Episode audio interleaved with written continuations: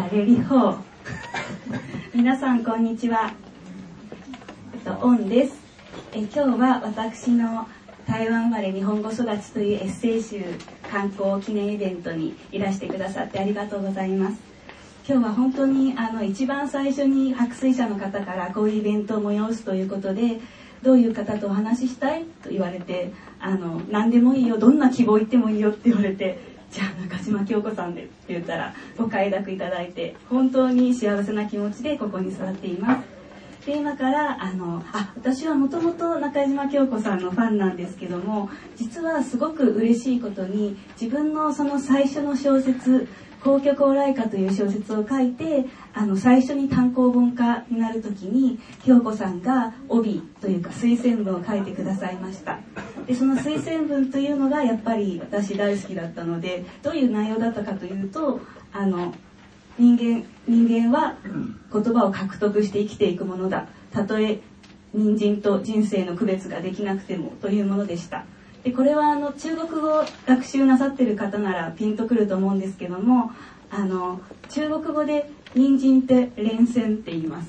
で人生は連戦って言います。で連戦と連戦って私は台湾人だけど全然区別ができなくてそのことをすごい悩んでるみたいな悩みながらこうなんとか受け入れようっていう内容の小説だったのでそれを京子さんが一読してくださってそこを切り取ってそういうふうにおおらかに肯定してくださった一文を寄せてくださり本当にあの時から 感謝の気持ちいっぱいです。で今回もこうしてエッセイ集出した時にこうしてお話あのお話を聞いてくださるということでお越しいただいてとても嬉しいです。皆さん今日はあの京子さんの話をいっぱい聞いてください。いえあのご紹介ありがとうございました。あの中島京子と申します。えっとそうなんですね。あのおんやおんさん初めてあのおんちゃんって呼んでるんですけども、あのあの。本ちゃんの小説を読んだのはその「えー、来福の家」っていうあの素晴らしい辞書を取ったものが入ってるあの短編集なんですけどもそれであの非常にですねそれはあの、まあ、もちろんこれを読まれた方はたくさんいらっしゃると思う思うんですけど、まあ、これに書いてあることともあのねだいぶあの内容的には重なってくるようなその台湾でお生まれになったんだけれどもすごく小さい時に日本に来てでその言葉をあの、まあ、日本語を獲得してあの、まあ、人生彼女の人生がこうどんどんどんいくんだけどもお母様のあの話す言葉とかがあのとてもここには「ママ語」って言って出てくるんですけど中国語と台湾語と、まあ、日本語とが混ぜこぜになったものでこう学んだりあとはその学生として学生として中国語を勉強した時のまあ、なんというか戸惑いとかねいろんなそういうものがこう書かれている小説ですごく私はあの感銘を受けました面白かったというのがあるともう一つは私も中国語を学生の時に勉強したことがあって人参と人生は本当に難しかった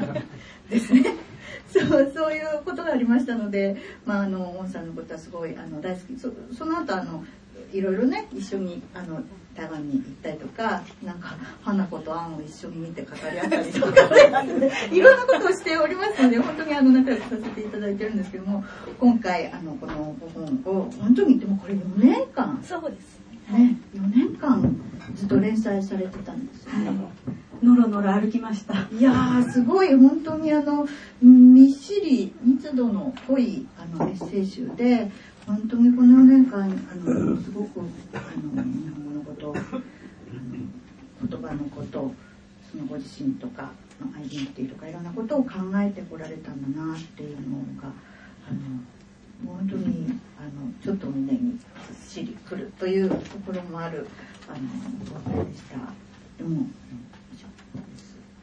もうなんか本当にそれを伺ってるだけで嬉しいんですけどもやっぱりあの最初に白水社の方から、うん、あの言葉にまつわるエッセイを書きましょうっていうふうにお声かけていただいてで最初は本当に自分の人参と人生を区別する最初徳の過程をこう語学学習記みたいなノリで書こうと思ってたんですね。そのここまでか分かるようになったとか、こんな風に喋れるようになったって思ってたんですけども、書いてるうちになんかその台湾と日本のその関係についても思いを馳せるようになっちゃって、ですごく自分は日本語であの生きてる台湾人だけど、日本人にとっての台湾と台湾人にとっての日本のどちらもなんか見えるような見えないような気持ちになってきてでだんだんこういう語学学習期とは関係ない感じの進み方をしてしまったなって思うんですね。でもねなんかすごくあの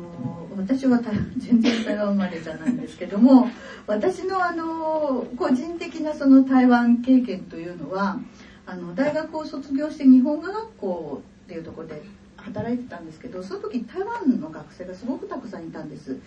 それがね86年だからね考えてみると結構すごい台湾現代史においては結構すごい年なんですけども、ね、まああの割とぼんやりした地面だったんですがあのそれであのお会いしてあの台湾の人たちを知ったというのが初めだったんです。でなんか陽気な楽しい人たちだっていう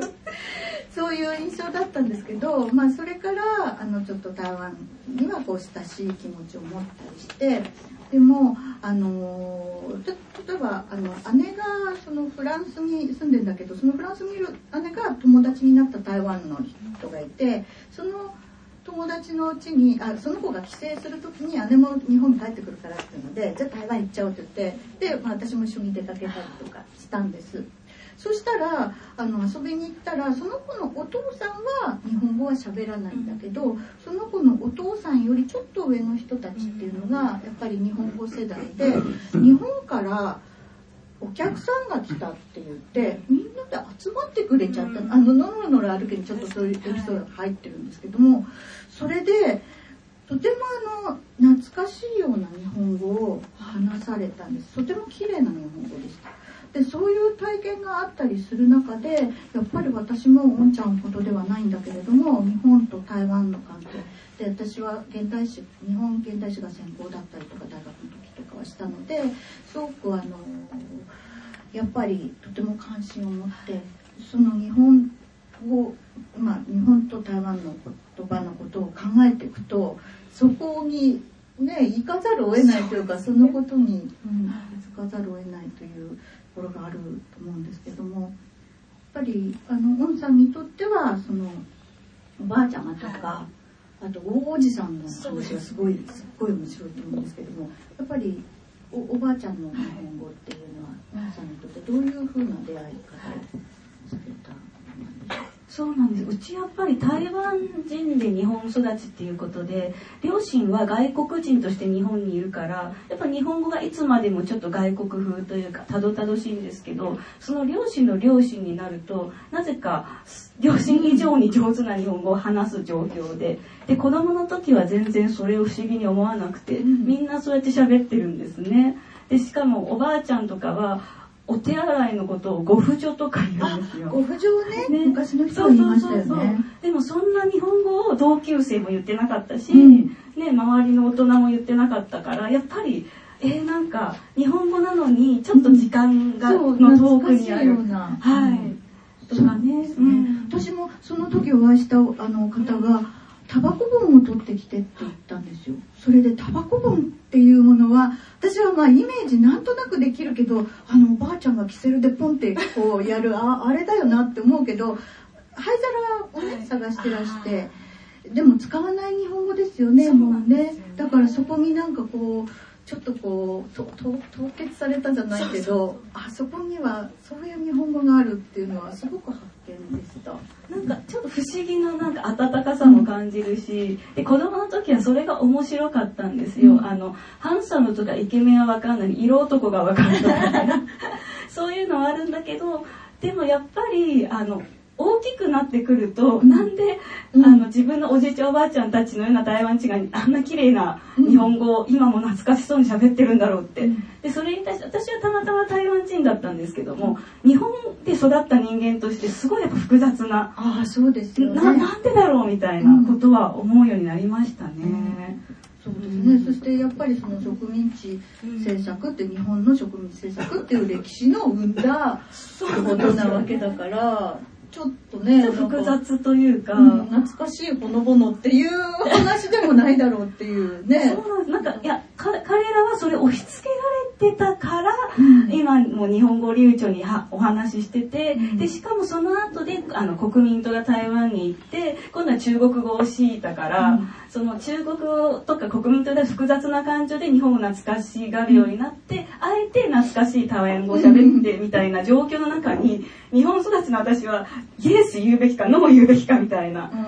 で一時期はそのおじいちゃんおばあちゃんが綺麗な日本語で喋るのに複雑な気持ちになりすぎちゃって、もう自分はなるべくおじいちゃんおばあちゃんの母語である台湾語喋ろうみたいな。ちょっと意気込んだ時期も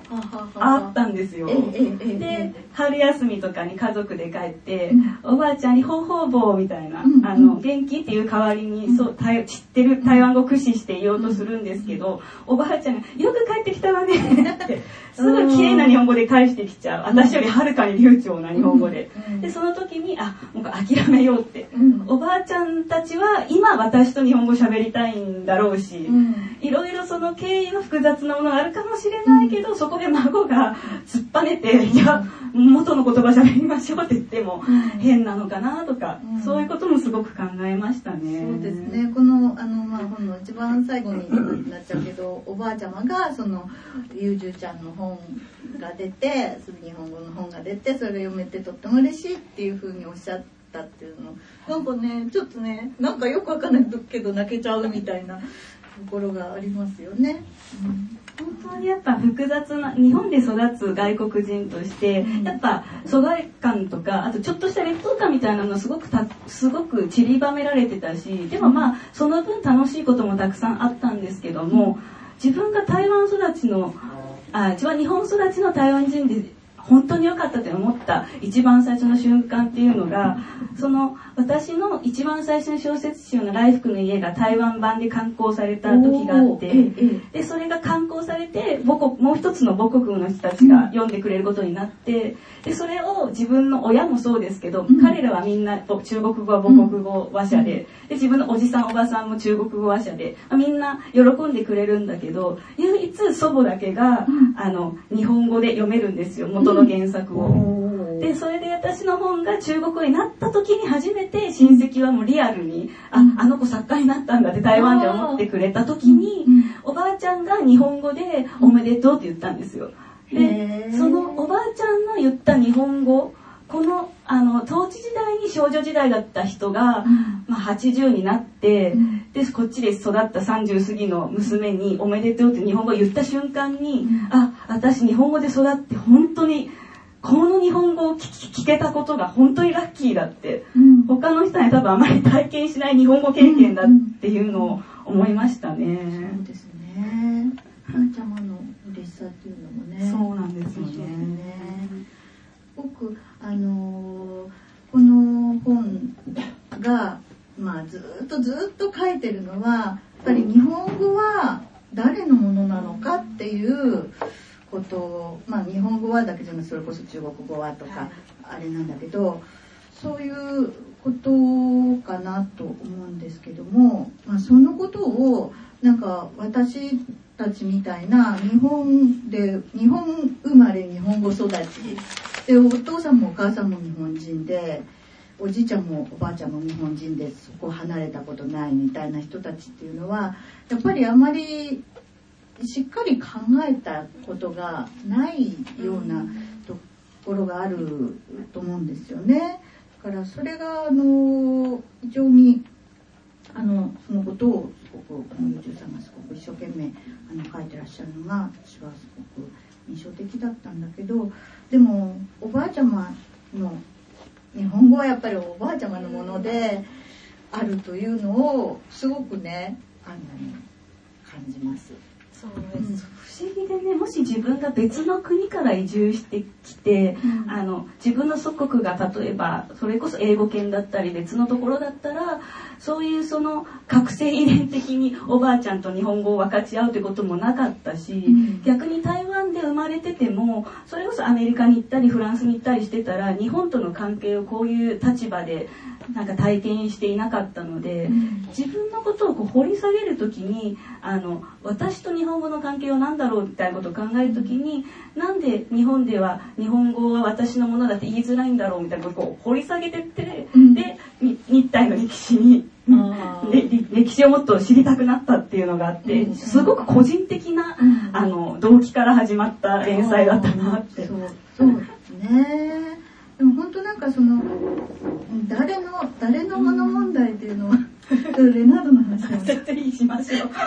いやあの誰のもの問題っていうのはあのあって確かにまあ台湾とかそういうあの、まあ、日本の植民地だったらそういう複雑なああのあれもあるのでその話はまたあのしたいと思うんですけど誰のもの問題っていうので日本人が気づいてないって私はすごく思ったのは私あのいとこの旦那さんがアメリカ人なんですけどもあのい田舎であの法事とかがあるとその人も来てくれてみんなでこうね黒い服着てお酒とか飲みながらと酔っ払うと誰かが必ず「レナードの日本語は下手だな」って言うんですよ レナードって言うんですけどでもレナードもう30年も日本に住んでてすっごい日本語うまいんですよ。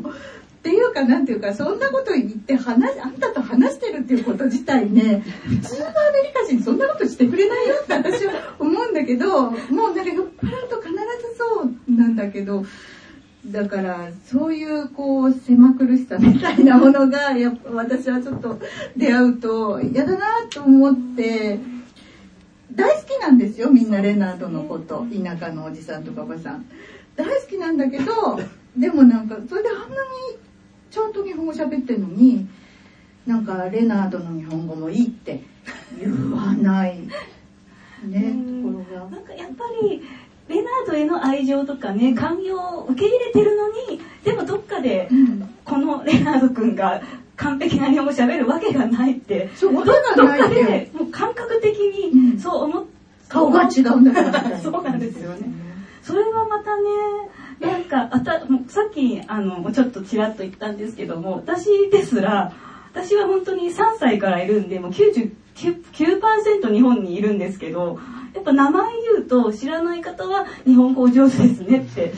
言うんですね。でそれ言われた時にやっぱり今はまあ冗談で「あなたよりもね」とかってこう 言い返せる自信はついてるんですけど子供の時からひっきりなしにそういうことがあったのでやっぱでそこで本当にもし自分が中国語も上手だったら、うん。もし親の言語も上手な上で日本語褒められてるんだったらありがとうって多分言えたんですよ。うん。でもちっちゃい時はもう日本語しか、もう日本の子供と同じで日本語しかできなかったので、それがお上手ですねって言われちゃうと、なんか、上手が当たり前っていう輪の中に入れてもらえてないっていううん。寂しさがすごくあって、ねえ、なんか日本語ね、ちょっとそういう、た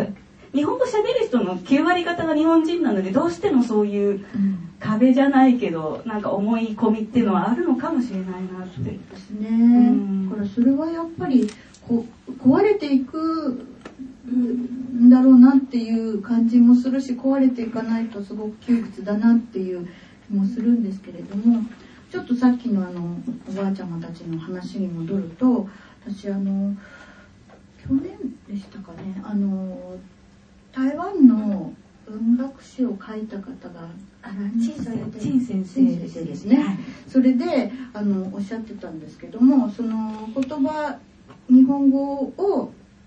まああの強制的にそのなんていうかあの引っ叩かれたりなんかしながら、まあ、身につけた作家たちがそのでもそれで書き始めると。それでその書き始めた時に、まあ、あの1900 1900年代のまあ20年代とか30年代とかそのくらいですよね。そうするとこうあのうんなんなんでしょう抵抗文学みたいなそのに日本の帝国主義に対するものに対する抵抗文学だったりあの日本のプロレタリア作家たちとあのな仲良くなってまあそういう感じだったりとかするようなものをこう書き始めたっていう話があってそれはあのすごく面白いなと思って、えー、と何が言いたいかと言いますとつまりその誰かにこう押し付けられたものであっても言葉っていうのは一旦その人がこう獲得してしまうともうそれはその人のものになってその人がその戦うためのその人がなんか世界に対して何か言うためのものにそれをもうならざるを得ないっていうところがすごく面白い面白いっていう面白い。ない。と思ったんですよね。面白い。ですよね。やっぱり日本語の可能性として、あの時代に台湾とか、あの、かあの朝鮮半島の人とか、それこそ大陸に、まあ、まあ、満州国の人たちだったか、みんなこう参加するんですよ。そうい。う意味では。うんうんだからある意味こう日本語圏のあの文学の芽生えみたい。な時期はあの戦争時代にすごくあって。そう戦争時代だと思うとなんだかちょっとね複雑なそうなんですよ思いもしてくるんだけどでもそうなんですよなんかね。一旦今おっしゃったように一旦押し付けられてるんだけど押し付けられた側の望み通りにその人がその言語を表現するとは限らないっていう意味で、その日本国はにあの日本人以外にも日本語を押し付けたんだけどそれを表現する人たちの息吹みたいなものが、その日本列島内の人が考えないようなものがこう入り込む、ある意味可能性があった。でそういう意味でも、まあ本当に戦争っていうと複雑な話ではあるんですけど、うん。それをそのそういう時代がかつて日本語にはあったっていうことがやっぱり私もすごく念頭にあって、うん。で自分のおじいちゃんとか大おじとかみたいな人たちはもうそういう世代の人たちで、うん。でそっからあの日本がまあ台湾にいなくなってっていう時代が続いてで日本語文学の可能性が一気に日本列島だけの中だけのものにこう縮んでしまった後にあと私はまあ1980年生まれなんですけども、戦後35 30数字に弱い。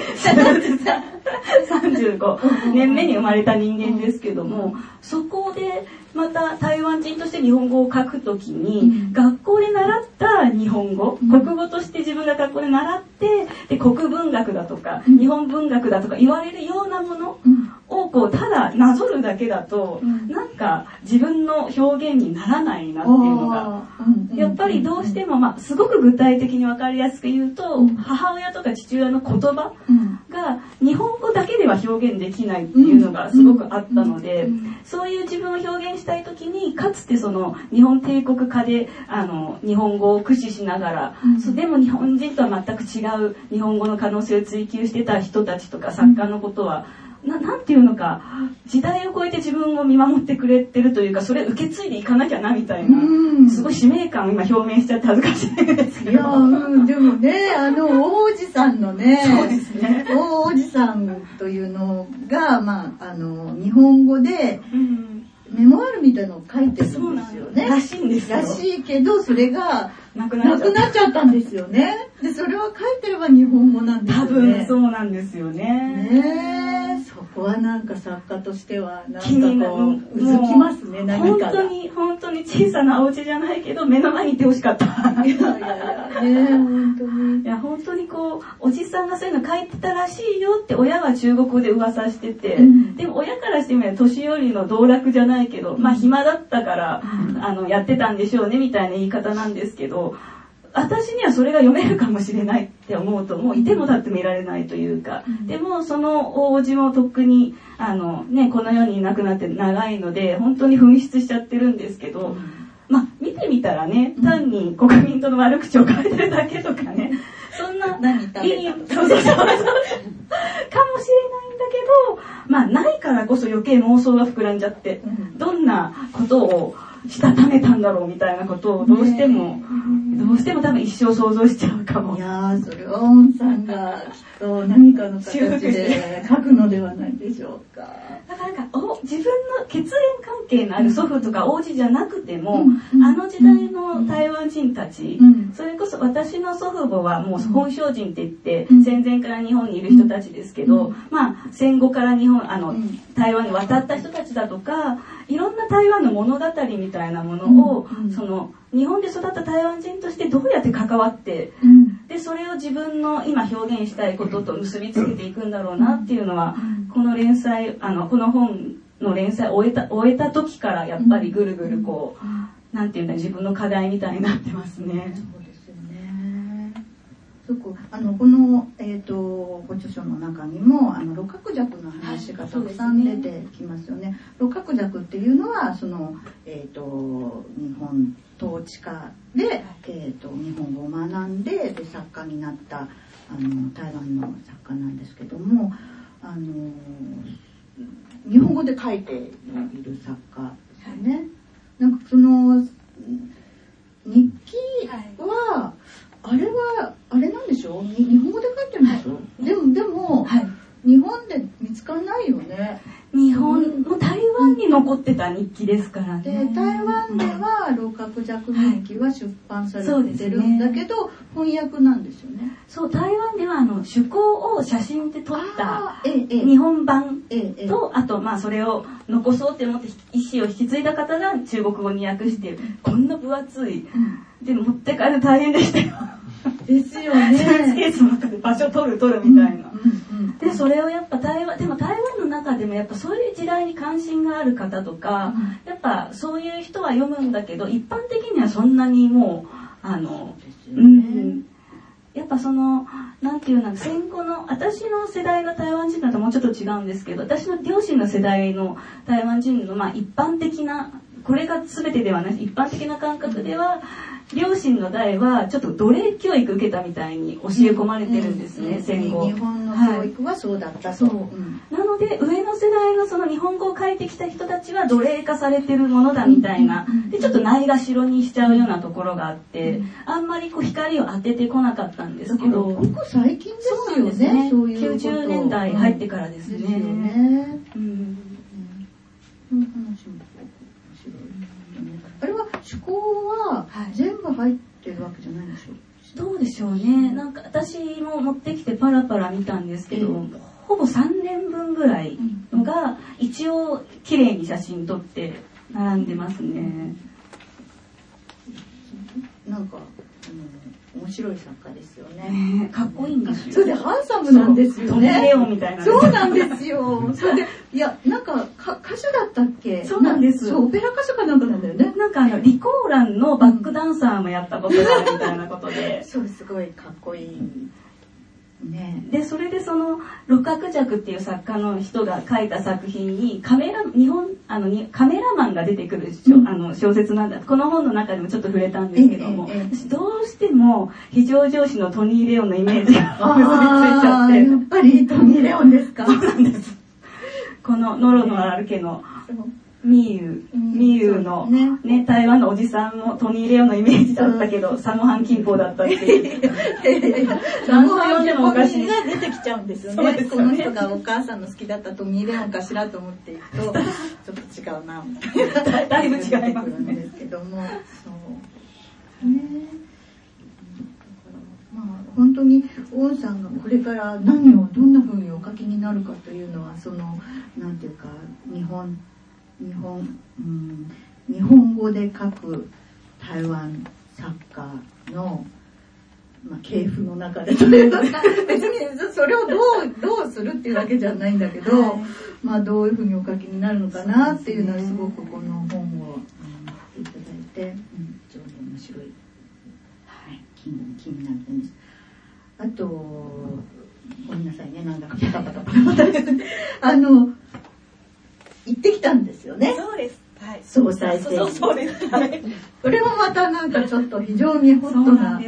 話題なので、はい。どうしても触れたい。あありがとうございます。本当に、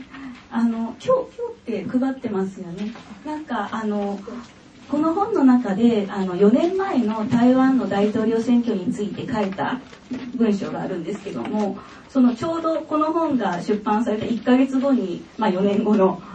大統領選挙があって、それがきょ先月の1月16だったんですけども、まあ行ってきたんですよ。で、やっぱ前回は、あの、まあ本人も書いてあったんで、よ読んでくださった方は重複して申し訳ないんですけども、前回は私、東京できなくて、っていうのも、あの、2年間台湾に入ってなかったんですね、それ以前の2年間。あで、たまたまいろいろ重なっちゃって、2年行けない時期が続いて、で、大統領選挙があって、で、国籍があれば、あの、投票権はあるんだけど、でも、2年間入国してないと、あの、もうその年だけはできないっていう決まりが、まあ当然の決まりだと私は思ってるんですけど、で、まあ、行ってきてできなかった。で、4年後は絶対に、もうバンバンバンバン台湾行って、投票してやろうって思って、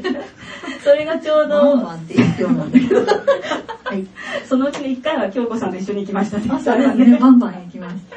で、まあ行ってきて、あの、最初はその、何か書く予定で行ったわけじゃなくて、ただもう投票しに行きたい、もうそれを経験したいだけで行ったんですけども、実際にそう行ってきたら、もうなんか不思議な気持ちになっちゃって、あの、投票所に行って投票した、終わったで、あ、人生で初めての投票ができたっていう感動にもっと浸るのかな、自分はって想像してたんですけど。もうね、なんかもうやりたいやりたいやりたいっていう話が、ただこねて。書いてあって、できないって泣いちゃって、ね。欲しい欲しいって。本当そんな大人になってから泣くもんじゃないんですけど。で、行ってきて絶対すごいもう晴れやかな気持ちになると思ったんですよ。うん、でもやっぱりその台湾の状況というのか、現実的に台湾人のこれからが変わるとか、うん、そういうことも頭にあったし、あと、やっぱ悶々と、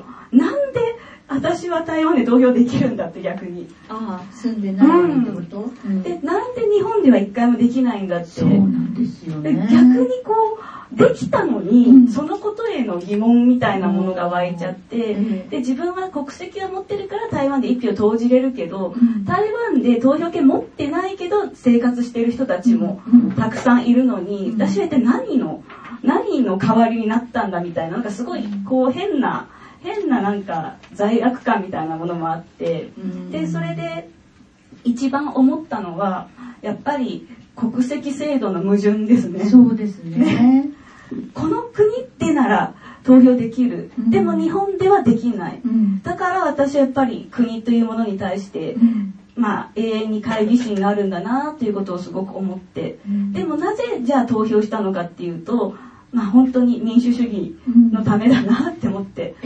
もう権利があるならじゃあやろうって。でもそれは決して中華民国とか日本国のためじゃなくて、その個人が何かを選ぶその権利を講師行師講師講師することがある意味人間みんな個人として自分が果たしたかった責任なんだなみたいな気持ちになって戻ってきたんですね。でこの感情をまあ私はやっぱちっちゃい時から、もう作家の方はみんなそうだと思うんですけどやっぱ書くことでなだめるしかない。もうなんか食べてもまあ、満たされたちょっとは満たされたり。食べて、うん、美味しいからちょっと忘れようと思って、美味しいもの食べて、で、こう、楽しく過ごして、親戚とワイワイやって、楽しくして、なんとか自分を晴れやかに持っていこうとしたんだけど、でもやっぱりどうしても落ち着かなくて、で、結局日記帳にバーってこう、その時の気持ちを、まあ誰にも見せるつもりなく書いてたんですけど、帰ってきたらあの白水社のあの担当者である杉本さんが、ちょっとレポートを書いてほしいって言われて、えいいんだって思ってもう連載終わってるから発表の場もないからそういうことないと思ってたのに、まあ、書かせてもらってでちょっと落ち着いてでも落ち着いたんだけど、うん、こういう時に日本語しか書けない自分をまたちょっと思っちゃって、うん、すごく自分と台湾と日本語の関係のこう不思議ななんか拮抗みたいなものを、うん、まあ1ヶ月前感じてましたね。そうですね。まあその言葉の本まあねおんちゃんは作家だしいろいろ言葉のこと考えてる方だからすごくこう言葉のことにこう修練していくようなところがあるけどでもやっぱりそその辺になるとやっぱりその制度の問題というか、ね、日本どうなの？みたいな ことはすごく思うんですね。このあの本を拝読してもこのあの例えば母語とは何か母国語は何か特に母国語とは何かっていう話の中にあのもしもその日本が、まあ、おんちゃん生まれてないか、まあ、ちょっと違うのかもしれない出生地主義ってそのこの国で生まれた人はこの国の人とか、まあ、あのいろいろ日本とは全然そういうこう制度の違う国ってたくさんあるのであのそういうところとこう比較した場合にあのおんちゃんがもしそういう別の国に行ってれば抱えなかった葛藤を抱えてしまってるところもあるのかもしれないなっていうのはすごく思ったんですよね。そうですね。やっぱ日本だって日本のことも自然と考えちゃうっていうか、うん、そうですよね。なんかうちあの姪っ子が生まれたんですけど、ももちゃんで、ね、ももちゃんが生まれたんですけど、ものちゃんのお父さんは渡辺くんって言って、私の弟なんですけど、ええ日本人なんですね。だから、ののちゃんが生まれて、あの、い名が生まれて思ったのは、生まれつき日本国籍なんですよ。あ、そうですね。だから当たり前のように。当たり前なんだけどねですね。だからそれがやっぱり不思議で、私自身は自分の子供いないんですけども、うんこういう葛藤をまあしながら日本語書いてて、うんで、まあ子供、うん日本人の夫の子供を産んだ時に、うん自分がもう欲しい欲しい思ってるものが生まれつき授かってる状態なんだな、みたいなことを思うと、うんなんかやっぱり制度って不思議ですよね。そうですね。うんこの中に、その、えっ、と、永住権でしたかしら、その定住者、あの、えっ、と、あの、べ弁護士の先生みたいな方が、おんちゃんのうん。一番言いたくないことを書いてくれたっていう話があるんですけども、その話もちょっと、あはい面白いって言ったらちょっとそうです失礼なんですけど、いや。うわーと私はちょっと思ったので。やっぱ永住権を申請することになって、あの、父が今まだ中華民国籍なので、最初父を筆頭にみんなで、帰化、帰化じゃない、永住権をもらおうとしたんですけども、やっぱ滞在日数が少なくて、父親はあの、今でも上海とか台北とかぐるぐるいいる人なので、ちょっと滞在日数足りないからさすがにちょっと永住権とは言い難い感じにお返事もらったので、そしたらまあ、じゃあ日本育ちの姉妹だけで、まずは永住に永住権取りましょうってなって、で、いろいろ相談して、で、私と妹はやっぱり、妹は日本生まれで、で、私も3歳からいて、教育も全部日本で受けてて、で、家もこっちに住んでて、なので、な全く問題ないんですよ。で、もう、いる資格が、もう完全に備わってるっていう。で、そういう自分たちの気持ちを作文にして、ちょっと入国管理局に提出しましょうってなった時に、私は子供の時から作文しか取り柄がなかった。そんなことないと思うけど、まあでも作文は、もう文章を書くことは決して不得意ではなかったはずなのに、その入国管理局、まあ、法務大臣に申請するお手紙だけが書けないんですよね。うん今言ったような私は子供から日本にいて、うん。で日本語しかできなくて、日本で暮らしていくしかないんですっていう。すごいシンプルなね、なんか、シンプルな。自身だと、これだけ聞いてると思うけど、いだからざ、それをいざ日本語で自分の言葉として書くとそういう全くこう矛盾とか無駄のない日本語で自分を説明するのにものすごい抵抗がうんあったんですね。もう実際はそれで集約されてるし何の問題もないはずなんだけど自分が日々日本語を書いてきてこんなに書きにくい日本語は初めてだって思って。うんで、ごめんなさい、書けませんって、行政書士の先生に返事したら、先生があっさり、あっさり5行ぐらいで、私は99%日本人ですので、この国に住みたいですって書いてくれて。でもね、なんか、何この99%って、何後の1%ってもう、もう、絶対作家は書けない文章ですよね。そうなんです。それが書けてたら多分こんな、そう、ここんな表現に向かおうとしなかった。そう、絶対そう。だから、まあ、そう、そういうわけで、本当に、あの、いろいろね、日本の問題というのもはいあるし、そう、でもね、なんか、あの、オンさんみたいな方が、あの、もちろん、その小説とか、そういった作品で発信していくこと。あるいはこうやってエッセイで発信していくことでなんかこうもうもうちょっとそのうちの田舎の親戚のレレナードの英語じゃないけどこう風穴が開いてというか、あのまあ制度で直接どうのっていうとまた違う運動したりとかそういう話なのかもしれないけど、まあ、そういうことではなくてこうあの空気が変わってくるとかね風穴が開いてくるようなことがあるのかなあればいいなっていうだから非常にあのあの頑張ってください。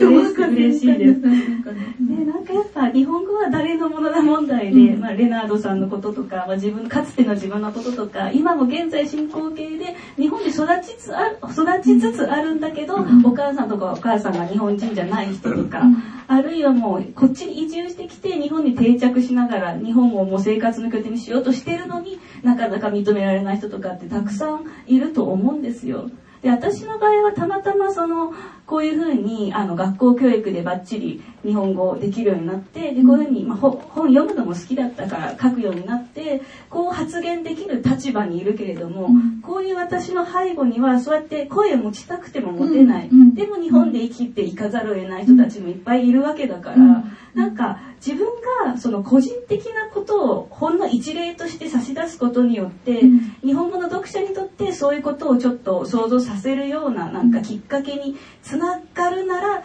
まあ嬉しいし、うん、単にこう泣き言わめいてるだけじゃない風に自分の中で、うん、あの創作に向き合っていけるのかなっていうのはすごい思うんですね。そうですね。なんかやっぱりあの本当に単純な話あの外国籍の方とかも増えているし、あのこれから多分もっと増えるとかね、うん、いろんなことを考えるともう制度の問題としてもそれこそそういう子たちの日本語の勉強をどうするかとかいろんなことがあるわけだけどもどんどん多分そこはこうひ開いていく未来が来るべきだし、まあ、なるんじゃないのっていうふうにも思うんですよね。だから、まあ、でもほらちょっと今日本空気悪いから ヘイトとか変なことあるからあれなんですけどもでもちょっとそれをやっぱり変わっていくべきだなというふうにそうですね、うん、私の立場でこう日本語は私のものでもあるよっていうのは、まあ、ある意味簡単というか訴えるも言葉としては分かりやすいんですけど京子さんみたいな方がそういう日本語をなんか心地いいものとして受け止めてくださってるのはやっぱりとても励みになるというか。でこの京子さんの書いた「ここマッカリーナの机」を私このエッセイ集大好きなんですけどもこれってなんだっけあのアメリカで日本語を教えてらっしゃった。そうですよね。96年かなんかでも本当にもうすごい前になってしまいました。もう20年も前だってびっくり。そうなんです。はい。まだ30代でした。これを読んでて私一番やっぱ心動かされたあのまあ、すべそのいろんなのが面白かったんですけどもその現地の友達に「京子の英語好きだよ」って言われる。そうなんですよなんかやっぱり私も日本人なのであんまり何人のあなたの何語っていうふうに思ってなくて英語っていうのはそれこそあ皆さんのものだけど、まあ、勉強してちょっと使わせていただいているから下手ですみませんみたいな気持ちだったんですけどでもやっぱ辛いんですよねなかなか上手にならなくてそれでそうやってぼやいてたら本当に何にも特に難しいこと言うような人じゃないんですけどアイスクリームとかペロペロ舐めながら「でも私は京子の英語が好きよ」って言ってくれたらなんだかねもう泣きそうになっちゃって。京子の英語私のでもあるんだってほんとちょっとした滞在者だったんだけどそういうふうに思ったことがあったんですよね。で、その時に本当に私、あ、それこそレナードさんの英語とか、あと、なんだろう、あの、それそれこそ台湾の友達とかいっぱいいたから、あの、中国とか台湾の人って、だがらになりませんか？大丈夫っていうのが、大丈夫みたいな形になるんですよね。でもそういうのとか、あなたの日本語っていうふうに、言ってあげられるだろうかって言言えるだろうそういうふうにやっぱり思うべきなんだなってその時すごく思ったんですよね本当遅い遅い学びいやでもそれを読んだ時にあこういうことを思う人もいて でそしてなんかこういう人が日本語を書いてすごい素敵な物語をたくさん書いてるんだなってことが一人のなんか小説家としてというよりは日本で育った外国児童の慣れの果てとしてものすごく元気になったんですね。はい、ありがとうございます。でも私はやっぱり、あの成長していく中でその外国の方とかに会う機会もまあそうやって日本学校で働いてたりとかしたこともあるのかもしれないしあったので。なんかそういう人たちが周りにいて作ってる日本っていうふうに考える方がずっとやっぱりこう風通しがいいっていう気持ちはああるんですよね。だから本当に頑張って風通しのいい頑張って書いていきましょう。作家として日本の日本をこうそうね。そうあのそうなんです。あとね台湾っていうことで時間がですねあの。私すごく思うのは台湾ってあのやっぱりちょっと日本よりももっとこうなんなんていうんですかあのダイバーシティというかこういろんなはい。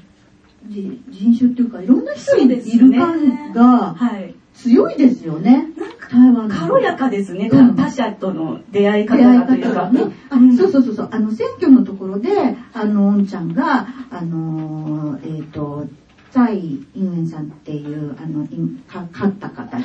入れた理由はあの新台湾のこの国境ついつくらいだったっけあの今回の私は大統領選であの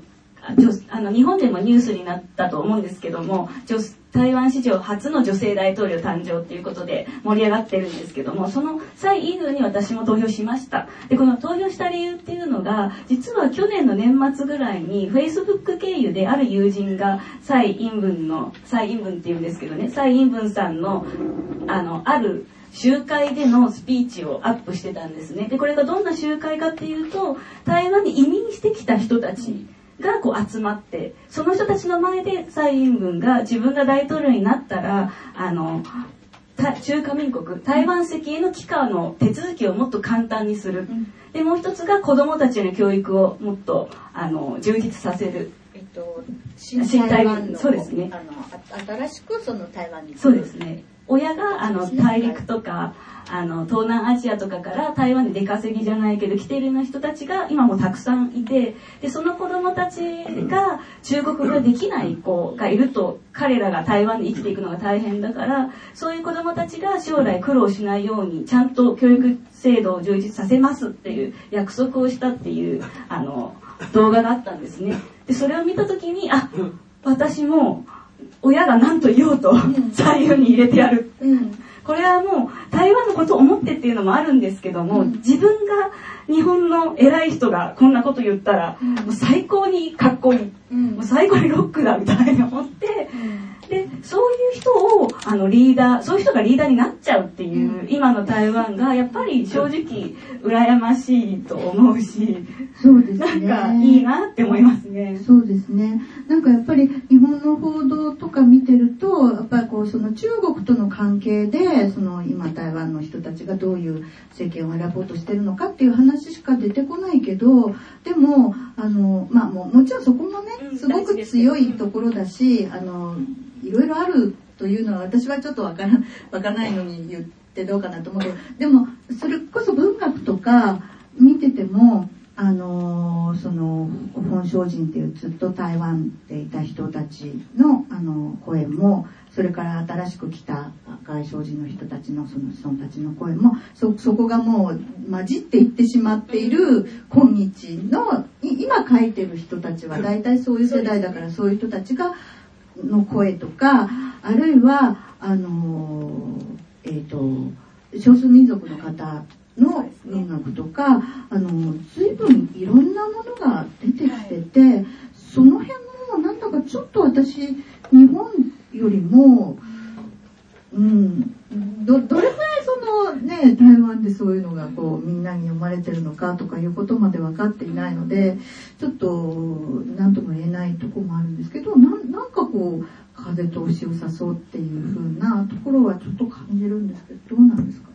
私もなきちんとちゃんと全部読んでるわけじゃないんですけど感覚感覚としては台湾の詩人さんとか、うん。あの作家さんのことをきの話を聞くとやっぱ中国語だけではもうどうしようもない、うんうん。それこそ原住民、台湾で原住民って表現するんですけども、原住民の作家だったらそれぞれの部族の言葉が必ず自分の思考に影響してるし、まあそれはそうですよね。で本省寺だったら銀南語だったり、うん。でこうあとまあ発火語もありますしいろんな言語がもともとあの小さな島に混在している状況で、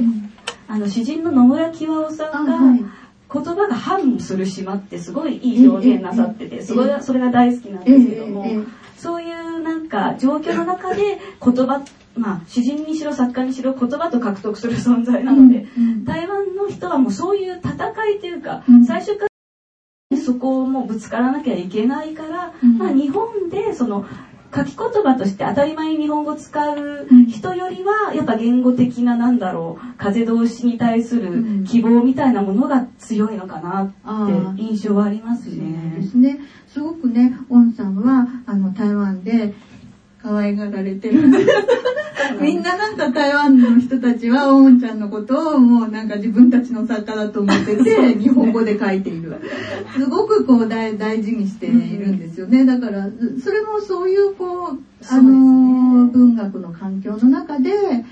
のことなのではないかなと思う。ところがな気がしますね海外で育ったでも僕たち台湾人の一人だみたいな温かさはありますね。そうですね。だからまあちょっと日本人のナショナリズムとしては悔しいので、あの、この人はあの日本の 作家なんで、ということでまあ両方で応援するということかなと思ってはいるんですけども。そうです。だからどちらでもなくてどちらでもあるっていうのが自分の出発点なので、今ね、すごく京子さんがそうおっしゃってくれることは本当に頼もしいし、なんか、こいつは、でも日本の作家じゃないし、みたいな空気だったらさすがに心が折れるんですよね。そうですよね。そうかといって、じゃあ私台湾に逃げればいいやっていうよぐらい、その素直に多分台湾に帰れないと思うので、やっぱ、やっぱこう、どちらでもないからこそ、どちらに行ってもつま先は置きたいみたいな、うん、ある意味、ちょっと元気なコウモリみたいな感じで、やっていけたらなとは思うんですけどね。そうですね。でもまあ書き言葉っていう意味ではやっぱ日本語で書いてる作家なので私たちとしては この方はやっぱり日本語の作家だという私たちの仲間であるというふうに別にあの敵対しようと思ってるわけでは全然ないんですよ 台湾の作家と。でもやっぱりそうそういうふうにしてその私たちの書いているもののあのなんていうか可能性とかこう扉を広げてくれるっていうことにあの私はすごくあの嬉しいなって思っています。なんか今日は私が京子さんこのことは聞き出したくた 聞き出したくて皆さんに集まってもらったみたいな。もうそろそろそろそろですかね。ではどうですか？何かこう最後に。最後に？いや、最後聞きたいですよ。いや、あの、オンさんがこの日のために 用意してくれた、あの、詩があるようなので。作文を書いてきたので、はい、ちょっと朗読をして、皆さんリラックスして 聞いてください。片言家族小論パウバージョン。カタカタカタカタ片言家族。カタカタ片言私の家族は片言家族。これは日本語で何て言うの？父が聞く。あのねパパ、これはヤドカリ。ヤドカリって言うんだよ。ヤドカリ？そうそう、ヤドカリ。ヤドカリ、ヤドカリ。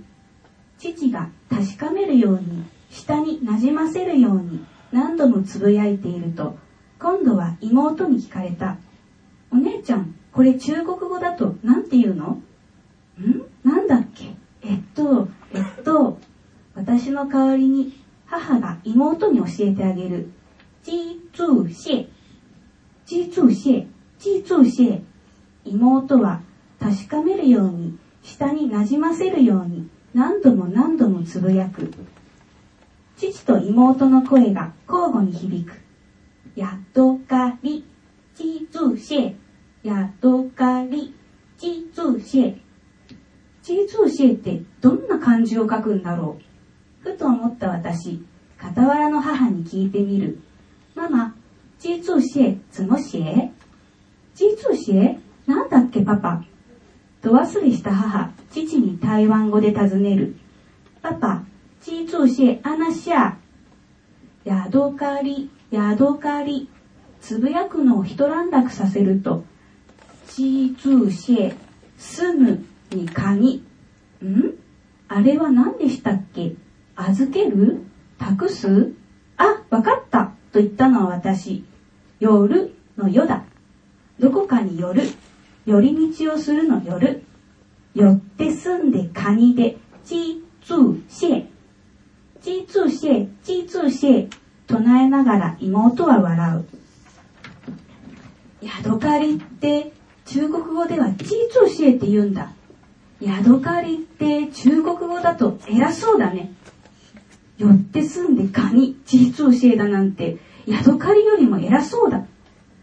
これは日本語なんて言うの？父が聞く。あのねパパ、これはヤドカリ、ヤドカリって言うんだよ。これ中国語ではなんて言うの？妹が聞く。あのね、これはチーツーシエ。ヤドカリは寄って住んでカニなのです。ヤドカリ、チーツーシエ。ヤドカリ、チーツーシエ。父の日本語。妹の中国語。私の台湾語。母の日本語。カタカタカタカタ片言家族。カタカタカタカタ片言家族。私の家族は片言家族。いろんな言葉が混じり合う。ヤドカリ、チーツーシェ。ヤドカリ、チーツーシェ。大人たちの声を聞きつけて、お昼寝のももちゃん、夢から覚める。あう、あう、あう。ねんねしてたももちゃんのお目目が開けば、父はアコン、おじいちゃんに、母はアマー、おばあちゃんに、妹はママになって、私はお姉ちゃんからアイーになる。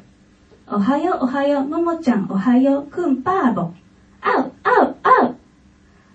ちゃんは今1歳3ヶ月。まだまだ片言、カタカタ片言。ねんねたっぷりくんぱーももちゃんシャオミーミー。あららももちゃんほっぺゆうみーみー。はうくあいかなシャオロンパウ。シャオロンパウ、シャオロンパウ。抱っこされたももちゃんのほっぺつついて母が言う。シャオロンパウ、シャオロンパウ。父も言う。だから私にはみんなに教えてあげる。新大久保にはモモっていう名前のネパールレストランがあるんだよ。チベット語ではシャオロンパウのことはモモって言うんだって。だからももちゃん、チベット語だとシャオロンパウちゃんなの。ももちゃん、ももちゃん、シャオロンパウ。あう、あう、あう、シャオロンパウ、シャオロンパウ。我が家のシャロシャオロンパウはご機嫌だ。カタカタ片言片言家族。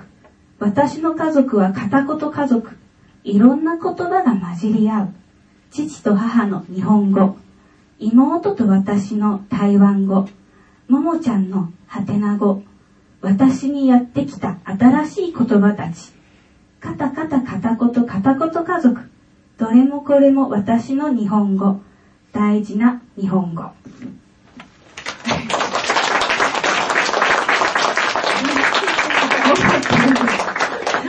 ラップっぽいところもありましたよね。面白いですね。ぜひぜひ。はい。頑張っていただい。お子さんありがとうございます。ありがとうございます。